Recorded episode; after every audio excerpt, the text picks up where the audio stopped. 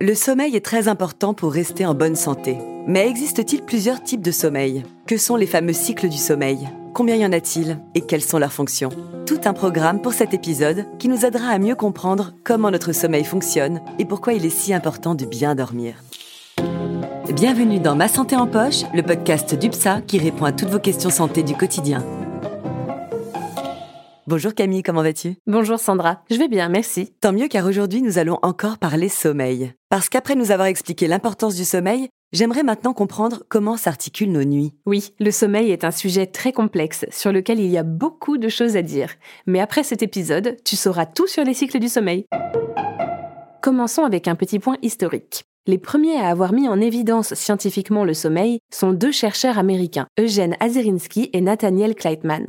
En 1953, ils ont découvert le sommeil paradoxal, qu'ils appelaient le sommeil de rêve, à l'aide d'un électroencéphalogramme, un appareil qui enregistre l'activité électrique du cerveau, encore utilisé aujourd'hui. En plaçant de petites électrodes sur la tête du dormeur, ils ont identifié un certain type de signal électrique différent de celui de l'éveil. Donc pendant notre sommeil, notre cerveau, lui, continue de travailler? Exactement. Pour t'expliquer, le cerveau, c'est l'organe responsable de notre activité sensorimotrice et de nos fonctions cognitives. Autant de choses dont notre cerveau est capable grâce aux cellules qui le composent, les neurones. Ces neurones sont interconnectés et communiquent entre eux par messages électriques et chimiques. Ce sont ces messages électriques que l'électroencéphalogramme capte. Finalement, au cours du sommeil, l'activité électrique de notre cerveau est de même nature que pendant l'éveil. Simplement, elle s'organise différemment. Eh bien justement, comment s'organisent nos nuits? Pourquoi parle-t-on de cycle du sommeil? Eh bien, au cours de la nuit, notre cerveau enchaîne différentes phases de sommeil plus ou moins profonds selon une séquence particulière. En moyenne, une nuit est faite de 3 à 6 cycles, et chaque cycle dure entre 1 heure et 2 heures. Et de quoi est constitué un cycle de sommeil? Schématiquement, au cours de chaque cycle, nous glissons lentement dans le sommeil profond en quatre phases. La première phase est dite de transition entre le sommeil et l'éveil. Elle est suivie d'une phase de sommeil confirmé avant de rejoindre la phase de sommeil profond, au cours de laquelle il est difficile de réveiller le dormeur. S'ensuit une phase de sommeil dit paradoxal, puis un nouveau cycle reprend. Et j'imagine que chaque cycle a un rôle bien précis, non? Oui, même si les fonctions des différentes phases gardent encore aujourd'hui une part de mystère, les dernières études sur le sommeil tendent à montrer que ces cycles participent au renforcement de nos fonctions cognitives. Le sommeil paradoxal, par exemple, participe au processus d'assimilation et de consolidation des apprentissages. Et le sommeil profond, alors, à quoi il sert? Il est crucial. Le sommeil profond est associé à la sécrétion de l'hormone de croissance. Cette hormone assure la croissance des enfants et participe à la réparation des muscles, de la peau et des os chez l'adulte.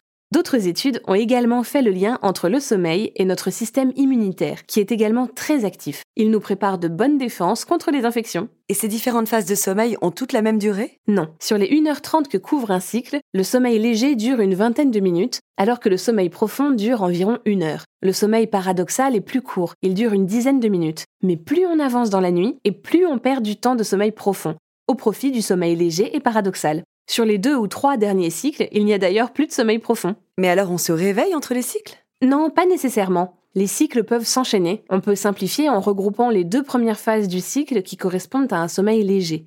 Notre nuit est alors constituée d'une succession de sommeils léger, profond, paradoxal, léger, profond, paradoxal, et ainsi de suite, en moyenne cinq fois de suite. Donc la recette du sommeil est toujours la même une phase de sommeil léger, suivie d'une autre de sommeil profond, et puis une de sommeil paradoxal. En réalité, c'est beaucoup moins précis et structuré que ça. L'alternance des différentes phases peut varier d'une nuit à l'autre. Par exemple, une mauvaise nuit est souvent suivie d'une autre nuit avec davantage de sommeil lent profond, histoire de compenser. Et sinon, ces cycles du sommeil, ils varient aussi au cours de la vie? J'ai comme l'impression de ne pas avoir les mêmes nuits que quand j'étais plus jeune. Bien vu.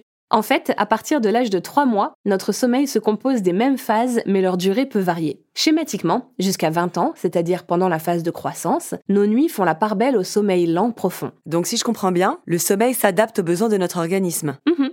C'est tout de même bien fait le corps humain. Disons qu'il essaye. À partir d'un certain âge, notre horloge biologique se grippe et les phases de sommeil lent profond diminuent d'où le sentiment d'avoir mal dormi qu'éprouvent souvent les personnes âgées. Et comme la sécrétion de mélatonine, l'hormone qui favorise le déclenchement du sommeil, diminue avec l'âge, la phase d'endormissement s'allonge. Bref, le sommeil se dégrade. Bon, maintenant que nous avons vu les différents cycles, comment on sort du sommeil? L'entrée et la sortie du sommeil se fait par le même type de sommeil, le sommeil léger. En fait, en s'approchant du matin, l'alternance entre sommeil léger et paradoxal est plus rapide. L'éveil intervient après une transition rapide du sommeil paradoxal vers le sommeil léger, qui lui nous amène à l'éveil. Et hop, on repart pour une nouvelle journée. Exactement. Eh bien, nous avons appris plein de choses aujourd'hui. Nos nuits s'articulent entre différents cycles de sommeil, lent, profond, paradoxal, et chacun d'eux joue un rôle dans le bon fonctionnement de notre organisme. Je comprends mieux pourquoi il est si important de respecter son sommeil. Merci Camille. De rien, Sandra.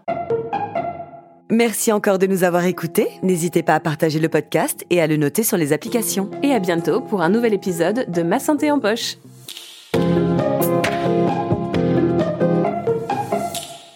Ah, UPSA.